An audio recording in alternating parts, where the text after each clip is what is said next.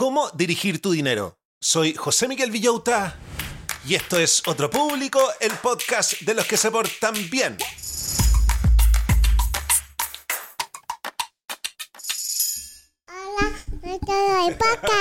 ¿Cómo están brochachos? ¿Cómo están brochets? ¿Cómo está la familia Manson McKinsey? Espero que estén espectacular. Yo estoy extremadamente entusiasmado porque en estos días miércoles, donde hablamos de emprendimiento, de marketing, de desarrollo profesional y dinero, hoy día vamos a seguir hablando de dinero.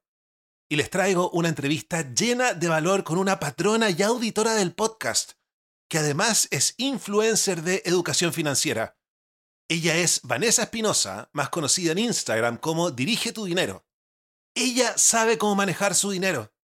Después de leerse el libro Padre Rico, Padre Pobre, que actualmente está entre los más vendidos, decidió dedicarse a este tema. Y antes de los 30 años ya tenía comprado dos departamentos. Hoy es coach financiera y nos va a hablar de lo siguiente. ¿Qué técnicas tenemos que tener para salir de las deudas? ¿Cuál es la diferencia entre que el dinero te controle a ti y tú controles tu dinero? ¿Cuál es el problema de tener gastos fijos altos y cómo lo podemos solucionar? ¿Cuál es la diferencia entre las deudas buenas y las deudas malas? ¿Por qué es mejor arrendar una casa que comprarla? Yo siempre había escuchado todo lo contrario. ¿Es el auto un gasto o una inversión? ¿Cuál es la mejor manera de ahorrar? ¿Podemos tener una independencia económica sin invertir? ¿Qué aplicaciones podemos usar para comenzar a invertir desde 5 mil pesos? ¿Cómo establecer una meta financiera? Y la gran pregunta, ¿tengo que hacer más plata o tengo que bajar mis gastos? Mira, si estás en un desorden de platas o quieres hacer que tu dinero vaya hacia algún lado, este capítulo es para ti. Así que prepárense. Pero antes de escuchar la entrevista, vamos a agradecerle a los 131 auditores que me dan plata todos los meses para que este podcast funcione y podamos tener 6 capítulos toda la semana. Y muchas gracias también a los siguientes emprendimientos de los mismos auditores que por una módica suma pueden poner sus avisos en el podcast. Saludamos a Deco ¿Quieres muebles soñados? Bienvenidos a Deco Aquí los muebles son fuentes de inspiración y arte. Transforman tu espacio en un sueño. Cada pieza en Deco se realiza con dedicación y atención al detalle. La belleza y funcionalidad de sus diseños mezcla la modernidad con un encanto clásico cautivador. La página de Instagram Deco te motiva a reinventar tu espacio con cada publicación. Mila, apasionada por el diseño, te ofrece una calidad excepcional, valiosa y única para tu espacio más íntimo. Contáctate con Mila al más 569-9750-5655, más 569-9750-5655 y permite que Deco My Bed inspire tus días y tus noches. Pero eso no es todo. Si te comunicas con Mila y usas el código noviembre otro público, tendrás un 10% de descuento. ¿Listo para elevar tu descanso a un nivel épico? Verónica Pinedo Decoración te presenta el Mega Cojín, el último grito en confort y versatilidad. Este santuario de suavidad de 120 por 160 centímetros te invita a la relajación total, ya sea en solitario o acompañado. Con el Mega Cojín lleva la comodidad al jardín sobre el pasto, a la playa sobre las rocas, o déjate flotar en tu piscina o lago favorito. Sí, escuchaste bien, el Mega Cojín flota y con estilo. Creado con lona 100% acrílica, su resistencia desafía al sol y al agua. Con Verónica Pinedo Decoración experimenta una comodidad que no conoce límites. Escríbele a su WhatsApp al más 569-9433-3266, más 569-9433-3266, o búscala en su Instagram como Verónica Pinedo Decoración para vivir el verano más relajante de tu vida. ¿Imaginas a tu hijo o hija como un ser libre y competente capaz de transformar el mundo esa es la visión de Jardín Infantil y Sala Cuna Casa Roble. Inspirados por las pedagogías Pickler y Waldorf, creamos entornos sensibles, seguros y empáticos. La autonomía y la confianza es nuestra prioridad. Respetamos a los niños como seres integrales y proporcionamos todos los materiales para sus actividades. A partir de los cuatro meses nos ocupamos de la alimentación con supervisión nutricional. Trabajamos con los padres enfocados en la comunicación y transparencia. Conócenos en Gestrudis Echeñique 485 en el barrio El Golf y descubre la diferencia en Jardín Casarroble. Para más información, visita jardincasarroble.cl o síguenos en Instagram arroba Jardín Te esperamos. Y ahora estamos listos para escuchar la entrevista. La primera pregunta que le hago a Vanessa es, ¿cuál es el error más común en el que caen las personas respecto de cómo manejar su dinero? Hay varios, pero eh, si tuviera que elegir uno, sería que eh, la gente gasta más de lo que gana. Ya, obviamente, eh, como en todo hay excepciones, hay gente que, que no la alcanza y necesita la deuda para llegar a fin de mes, pero te lo digo en mi experiencia que he tenido clientes igual con buenos sueldos, es decir, no el mínimo, y gastan más de sus ingresos. Y es como quizás la creencia de que si tengo un buen sueldo, ¿por qué no debería gastarlo? ¿Por qué como restringirme en eso? Entonces yo creo que ese es como uno de los más comunes errores que gastar más de lo que gana. ¿Y gastan más de lo que ganan en, en, qué, por ejemplo? A ver, lo que yo más veo es como en deliveries. eh, bueno, en Uber, pero también hay algo que me ha llamado la atención, que eh, sus gastos fijos, que son estos gastos que, no, que todos los meses tenemos que eh, pagar sí o sí, la luz, el agua, el arriendo, los gastos comunes, etcétera, esos gastos fijos es muy alto, son muy altos. Lo que se recomienda, por ejemplo, los gastos fijos que sea, igual depende de cada caso, obviamente, pero que sea en gastos fijos el 50% de nuestro ingreso y yo he visto hasta el 80% de los ingresos que lo gastan en estos gastos fijos. Y esos gastos fijos es porque se meten en cosas que en cosas fijas que realmente no necesitan. Es que es como lo típico, o sea, si gano buen sueldo, ¿qué hago? Me voy a vivir en una comuna que es de más alto valor. Entonces tiendo a pagar un arriendo sumamente alto, los gastos comunes más altos, entonces, todo eso, todos estos gastos van elevando nuestro costo de vida. Ah, te entiendo. Como tengo, tengo un auto más caro, por ende tengo que pagar una patente más cara. Perfecto. Exacto. Ya. ¿Cuál es la diferencia entre que yo controle el dinero y que el dinero me controle a mí? Por ejemplo, uno se va a dejar llevar. Ya uno va a comprar, etcétera. Entonces después va a caer como en un círculo vicioso y te vas a dar cuenta como que no estás tomando las decisiones, como que el dinero te está llevando y te, está, y te va a llevar a un círculo vicioso, por ejemplo, de sobreendeudamiento, por no hacerte cargo, por no tomar esa decisión y te va a sentir, y lo dicen las personas que, que he atendido, es como me siento limitada, me siento atrapada, atrapado como que el dinero no me deja hacer cosas. Entonces, esa es como la sensación principal cuando sientes como que el dinero te controla a ti, como que te sientes atado, limitado y obviamente estresado, angustiado, todo lo que conlleva el que el dinero te esté controlando y tú no a él. Y cuando yo controlo el dinero es cuando me hago un presupuesto, ¿no? Sí, o sea, primero es conocer tus números. Nosotros tenemos que conocer nuestra situación actual.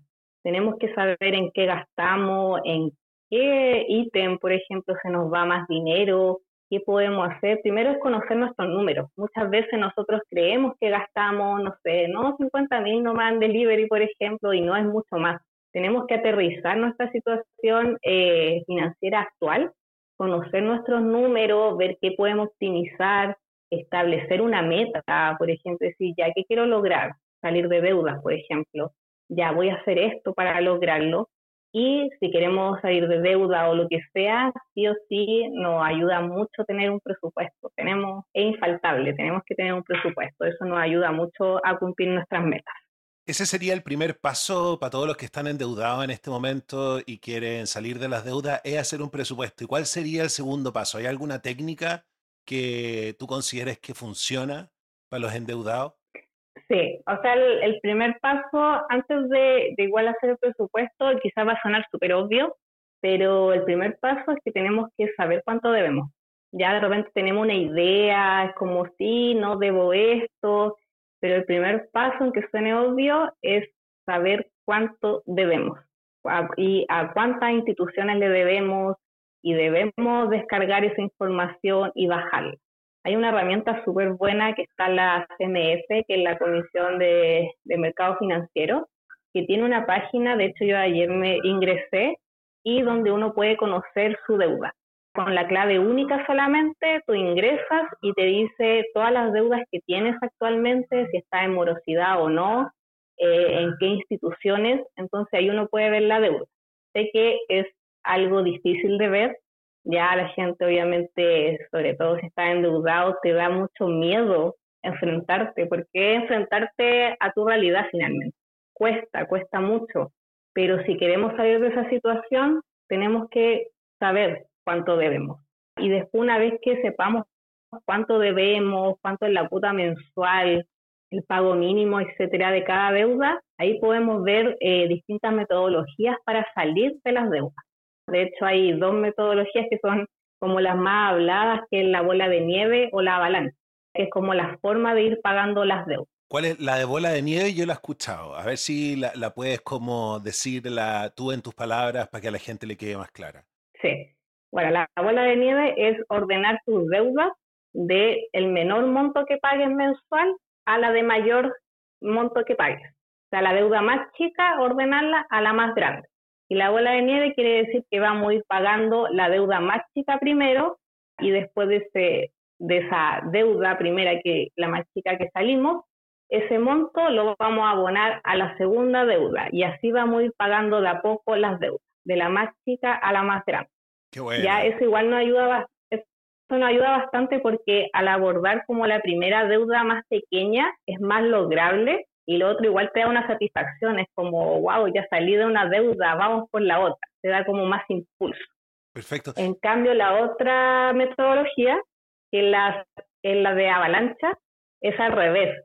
Ordenas de la deuda mayor a la menor y empiezas por pagar la deuda más grande y ahí obviamente igual te sobra mayor cantidad de dinero para después ir pagando las demás. ¿Y qué pensáis de esta técnica de pedir un préstamo con bajo interés y pagar todas las deudas de una y después solo pagarle a esta institución que te pasó toda la plata? ¿Me explico, no? Sí, sí, sí, lo, he visto, la gente lo hace, que claro, tiene muchas deudas y pide otro crédito para pagar todas esas deudas. Yo lo encuentro por un lado súper bueno porque de repente tenemos deudas como en muchas instituciones con distintos montos, eh, sin atraso en una y de repente no, nos provoca igual un desorden. Entonces, como consolidar, por así decirlo, todas las deudas en una, ahí hacer como pactar ahí nuevas tasas de interés o quizá un monto más bajo mensual, es bueno, pero tenemos que hacerlo eh, de forma muy cuidadosa, eh, con mucha responsabilidad. Eh, tenemos que ver nuestra situación si vamos a ser capaces de pagar esa cuota. Lo que me pasa mucho y lo veo es que la gente llega y toma este crédito y tampoco es capaz de pagar esa nueva deuda. Ah. Entonces sigue creciendo como esta bola de nieve en deudas. Porque claro, fue, llegaste, no, no revisaste tu número, no dijiste, ya, a ver, ¿me alcanza para pagar esta nueva cuota o qué voy a hacer para poder pagar esta cuota. No, las personas lo que hacen es tomar la nueva deuda sin ver su situación actual. Y ahí ese es el error que, que se comete.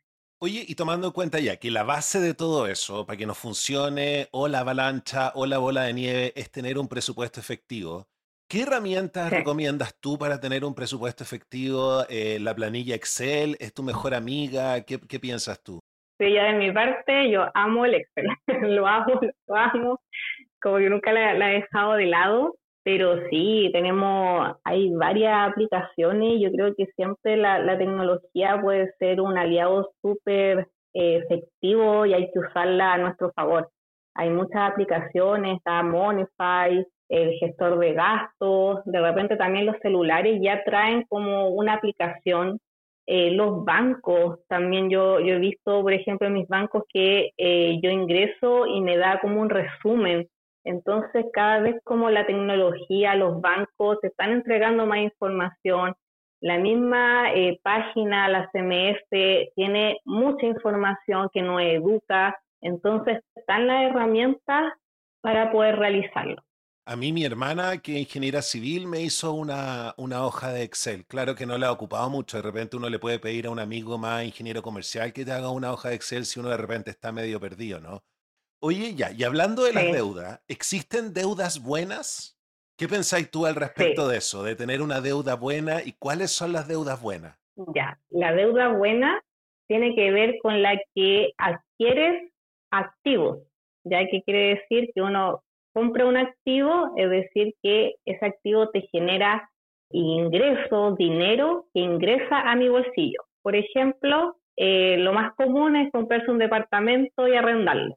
Eso fue que yo, por ejemplo, adquirí una deuda para comprar ese departamento, pero para mí es un activo porque lo estoy arrendando, se está pagando solo o en gran parte se está pagando solo, o después puedo venderlo y voy a obtener ahí dinero. Entonces ahí podríamos decir que una deuda buena. En cambio, la deuda mala, debe. No, no, no, como el ejemplo que ponemos siempre en el podcast, la máquina, comprarse la máquina de chalecos para vender chalecos, ¿esa es una deuda buena? Ah, perfecto, ok. Sí, es una deuda buena porque ese es una herramienta de trabajo y te va a generar ingresos. Entonces, sí es una deuda buena. En cambio, la deuda mala es con la que adquieres pasivos. Los pasivos son los gastos, es decir, que te sacan dinero de tu bolsillo. Por ejemplo, los créditos de consumo, eh, puede ser un auto si es que no, no, lo trabajas, porque un auto uno lo compra y ya se empieza, eh, empieza a perder su valor, ya a menos que lo uses para trabajar. Ya, pero esa es como más o menos la, la diferencia. Tú dices que define usar un auto para trabajar, es como transformarlo en Uber, porque yo podría decir, claro, con el auto me voy a la pega. Claro, pero es un gasto, o sea, es una comodidad para ti. Pero si lo trabajas, no sé, como Uber, por ejemplo, eh, está generando ahí un ingreso. Bueno, hay alta controversia también con eso, pero, pero podríamos ahí definirlo así, como para que se entienda. Controversia porque Uber todavía lo fiscalizan y todavía no es legal, ¿por eso o hay controversia por otras cosas? No hay controversia porque la gente dice, no, pero es que el auto y por qué, y entonces o la casa propia es mi activo. Entonces, como nosotros, por ejemplo, la casa propia, para mí es un pasivo. y eso como que causa también controversia, como la gente cómo lo, quiere mirar. Porque, no sé, por la casa propia tú vives en, ella, entonces no te está generando nada. Solamente, obviamente, vivir bajo un techo. ¿ya? Pero él, sobre todo como Robert Kiyosaki que lo habla, para él eh, la casa propia es un pasivo. Un activo es cuando lo arriendas, cuando ya le sacas como un provecho mayor. ¿Es, mejor arrendar un departamento? A mi parecer, sí. Ah, a mi parecer, sí. ¿Por qué? Sí, no, a mí... ¿Cuáles son sí, es heavy porque... Dale. No, no, no. ¿Cuáles son las ventajas de arrendar un departamento en oposición a una casa propia? Nunca había escuchado esto. Imagínate que a mí siempre, toda mi vida, mi, mi madre, mi padre es como, cómprate tu, tu casa propia. Siempre, sí, pues, siempre. el gran logro. como súper heavy sí, como el gran logro. Pero después, como entendí que, por ejemplo, arrendar en un lugar da, por ejemplo, mayor libertad. Por ejemplo, estás trabajando, no sé, en la comuna de Providencia. Puedes arrendar un departamento cerca y después si te cambias de trabajo, puedes cambiarte de departamento. En cambio, lo típico que uno se compra eh, la casa propia y estás atado a ese lugar. ¿Cachai? Entonces, al arrendar tienes como más posibilidades y lo otro que también al arrendar puedes comprarte eh, un departamento para inversión. No ocupas tu cupo. De, de deuda para poder eh, invertir porque si te compras la, casa propia es muy difícil que el banco te, te preste dinero para comprar un departamento para invertir. Entonces lo que hacemos mucho es como ese cupo que tenemos para endeudarnos con el banco, lo ocupamos para invertirlo en vez de la casa propia. Wow, primera vez que escucho esto. Qué interesante. Y me hace, me hace todo sentido. Ya, pero tú me dices que esta es una idea que genera controversia. Sí, totalmente. Ya. me dijiste que para los gastos fijos tenemos que tener un 50%. ¿Cuánto deberíamos tener para ahorrar? ¿Y cuál es la mejor manera de ahorrar según tú? Ya, lo que se recomienda, eso depende caso a caso, es la regla 50-30-20, que es de tus ingresos, el 50% van para estos gastos fijos, estos gastos que mes a mes tenemos que pagar sí o sí, un 30% que sea para los gastos variables, para los gustitos, para salidas, etcétera, y el 20% que sea para ahorros e inversión. Ya eso es como lo que se recomienda, que de ese 20 puede ser 10% ahorro, 10% inversión. ¿Cómo empezar a ahorrar? Sí, y cómo empezar a ahorrar, eh, también tenemos como muy, metido en, eh, de que para ahorrar debemos empezar con un monto súper alto. Es como, no, tengo por lo menos mínimo 100 mil pesos al mes. y no es necesario, podemos partir de muy poquito. Ya lo más importante es ir creando el hábito. Podemos ahorrar de forma semanal, mensual, como queramos, pero partir, partir por algo, aunque sean mil pesos, pero ya estás ahorrando. De hecho, hay una, una como estrategia técnica que me gusta mucho, que es cuando uno va a comprar una oferta. Por ejemplo, no sé, dos pantalones, hoy me ahorré cinco mil pesos. Pucha, eso que te, te ahorraste, esos cinco mil pesos, sepáralo y llévalo a tu ahorro. Entonces ahí sí o sí estás ahorrando. Y lo otro, igual obviamente recomiendo antes de eh, colocar a empezar a ahorrar, e igual eh, si estás endeudado, enfocarte más en pagar las deudas, porque si estás endeudado no las tienes controladas, lo que va a pasar que el ahorro que juntaste, lo más probable es que lo vayas a sacar. Entonces, por eso ahí tenemos que tener controlada nuestras deudas y así poder ahorrar de forma más consistente. Cuando me pongo eh, o me pregunto, porque yo no ahorro absolutamente nada, voy a empezar a hacerlo ahora, cuando yo digo ya, voy a ponerme a ahorrar, la gente te da un montón de, información. Yo no sé si ahorrar en una cuenta de ahorro, no sé si meterla a fondos mutuos. Eh, ¿Cuál es tu, cuál qué consejo le darías tú a la gente? Sí, ahora eh, hoy en día hay muchos como instrumentos y mucha información, uno no sabe por dónde empezar pero igual siempre va, va a depender, va a depender mucho de ese ahorro para qué lo estás juntando. Yo siempre recomiendo, y em, fundamental, contar con ahorros y eh, como un fondo de emergencia, o le vamos a llamar el fondo de la paz, porque nosotros no estamos exentos de que ocurra algún imprevisto. Siempre algo puede pasar, algo muy chico, o no sé, se echó a perder la lavadora, eh, el auto, qué sé yo. Y si no contamos con ahorros, ¿qué es lo que vamos a tender a hacer? Es endeudarnos. Entonces, por ejemplo, eh, yo recomiendo ahorrar para estos casos, para estos imprevistos, y este dinero nosotros necesitamos tenerlo eh, pronto, poder sacarlo, así como rápido. Entonces, en ese caso, yo recomiendo por ejemplo, colocarlo en un fondo mutuo, pero eh, muy conservador, porque los mercados suben, baja, entonces no puedo, yo no diría si coloca tu ahorro, por decir algo, en criptomonedas, porque criptomonedas es muy volátil, eh, puede un día estar muy arriba, otro día muy abajo, y cuando ocurre un imprevisto, tú tienes que sacar ese dinero pronto y puedes que ahí pierdas mucho dinero, o puede ser un depósito a plazo, que ahí también obviamente eh, el depósito a plazo es como la única inversión que te garantiza ganancias. Todas las otras inversiones o instrumentos conllevan un riesgo, pero hay instrumentos que son conservadores, muy conservadores, como para dejar ese dinero. Y si tenemos otros montos ahorrados, por ejemplo, para un viaje o un monto que lo voy a usar en cinco años más, ahí puede ser otro tipo de instrumento y puede ser como más arriesgado, pero siempre lo que, como le pido a la gente es que igual se eduque, o sea, que aprenda, conozca qué instrumentos hay, no sé si puede tomar un curso o algo y eh, hacerlo de forma con conocimiento informada. Eso es como lo, lo principal. Ese curso sería una deuda buena, encuentro yo. Sí, totalmente, porque es conocimiento, invertir en uno. Y uno obviamente con conocimiento te empodera, sabe lo, lo que está haciendo. Perfecto. que sí o sí es deuda buena. Y eso es lo que enseñas tú como coach financiera, ¿no? Sí, yo tengo, eh, bueno, yo me enfoco igual eh, sobre todo en que la gente salga de deudas, ahorre y obviamente le doy una, en una sesión le muestro eh, todas las inversiones que tenemos hoy en día, y que son muchas, las facilidades que hay hoy en día para invertir. De hecho, antes no se veía, ahora tenemos aplicaciones por el celular, desde 5 mil pesos, incluso parece que menos, podemos ya empezar a invertir y podemos ir viendo, por ejemplo, ya un fondo mutuo conservador y podemos ir colocando poquita plata. Entonces yo abro como ese mundo de mostrar todas las alternativas que hay y las posibilidades que tenemos hoy en día, que son, han sido varias. ¿Qué aplicación de estas donde uno puede invertir desde 5 mil pesos, cuál es tu favorita?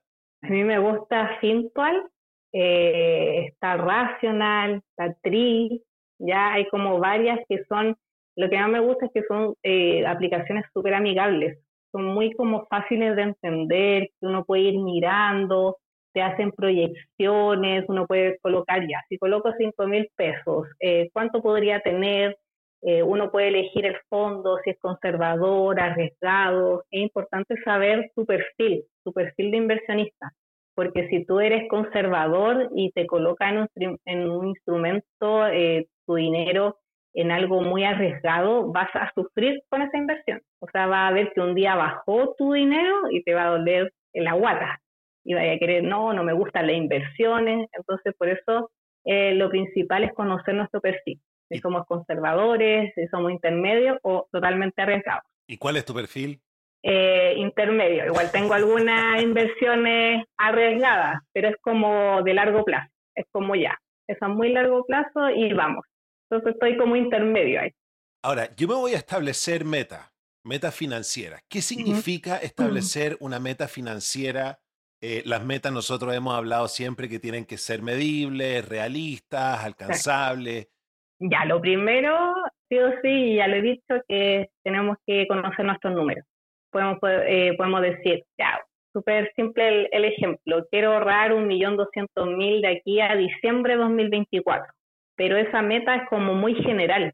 Pero a cambio, si yo digo, voy a ahorrar un millón doscientos mil a diciembre de 2024, ahorrando 100 mil pesos mensuales, de los cuales lo obtendré 50% de lo que baje en el consumo de delivery y el otro 50% que baje el consumo de ropa, ya ahí está siendo más realista. Pero cómo llegaste a esa meta es porque ya conocías tus números ya sabes de dónde puedes ahorrar, de dónde puedes sacar dinero. Pero decirlo así como, no, voy a ahorrar tanto, eh, voy a ahorrar 100 mil pesos, pero no sabes si lo puedes lograr, de a dónde vas a sacar ese dinero. Entonces, por eso tenemos que partir de conocer nuestra situación, si es totalmente realizable y realista eh, esa meta que nos estamos colocando.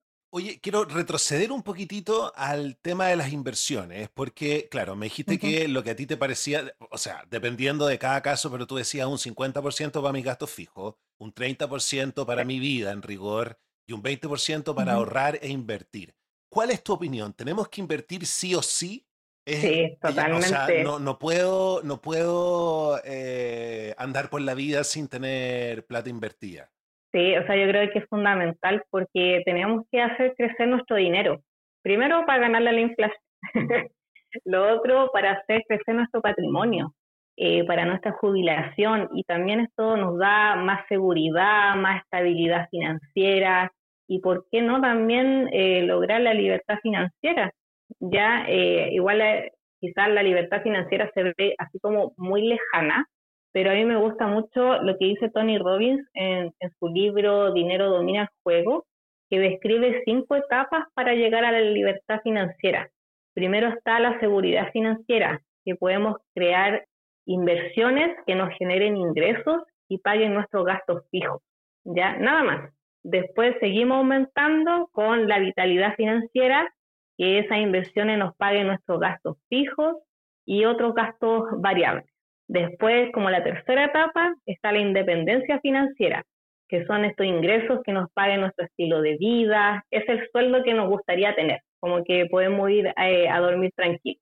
Y después, recién viene la libertad financiera, que es como ya nos paga nuestro estilo de vida y ya unos lujos.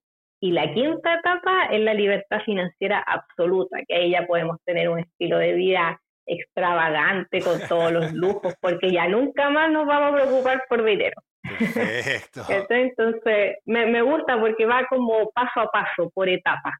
Y para terminar, respecto de la educación financiera, ¿sobre qué tema importante tú crees que no se está hablando y que deberíamos estar hablando? Yo creo que el concepto como que tiene siempre la gente, y no se habla mucho quizás, es que la solución de mis problemas financieros sí o sí es aumentando mis ingresos, pero en un 90% de los casos no lo es, más bien depende de cómo administremos nuestro dinero.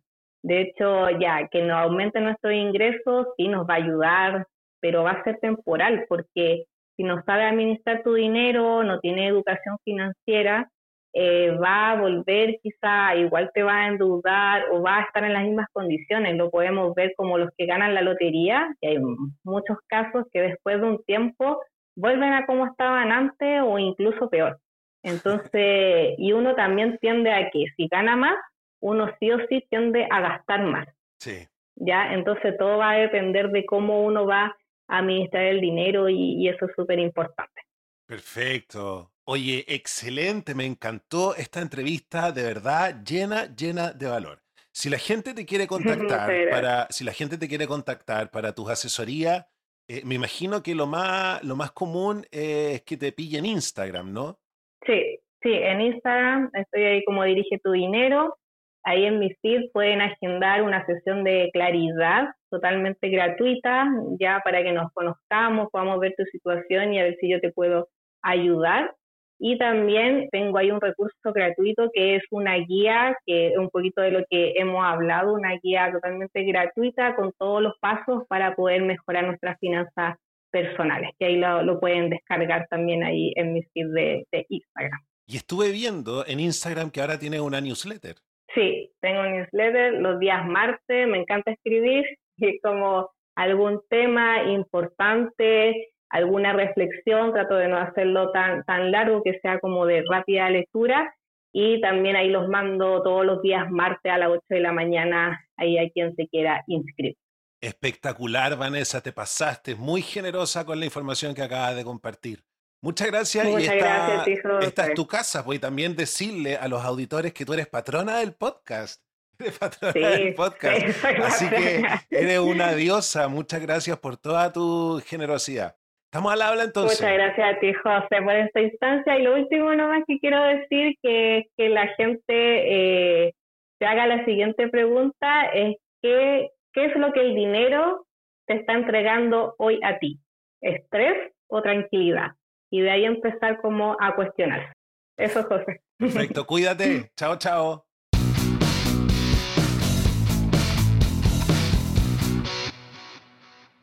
Y de esta manera hemos llegado al final del capítulo de hoy. Si te gustó lo que escuchaste, si la campana te hizo tilín, ¿por qué no me ayudas a agradecerle a todos los auditores que me dan plata? ¿Sabías que los auditores de este programa me dan plata? Me están ayudando a transformar este podcast en mi trabajo para que así siempre tengamos seis capítulos a la semana. Muchas gracias patrones, muchas gracias propinista. ¿Quiénes son los patrones? Los patrones son personas que se suscriben todos los meses a Patreon y me dan 3 dólares automáticamente.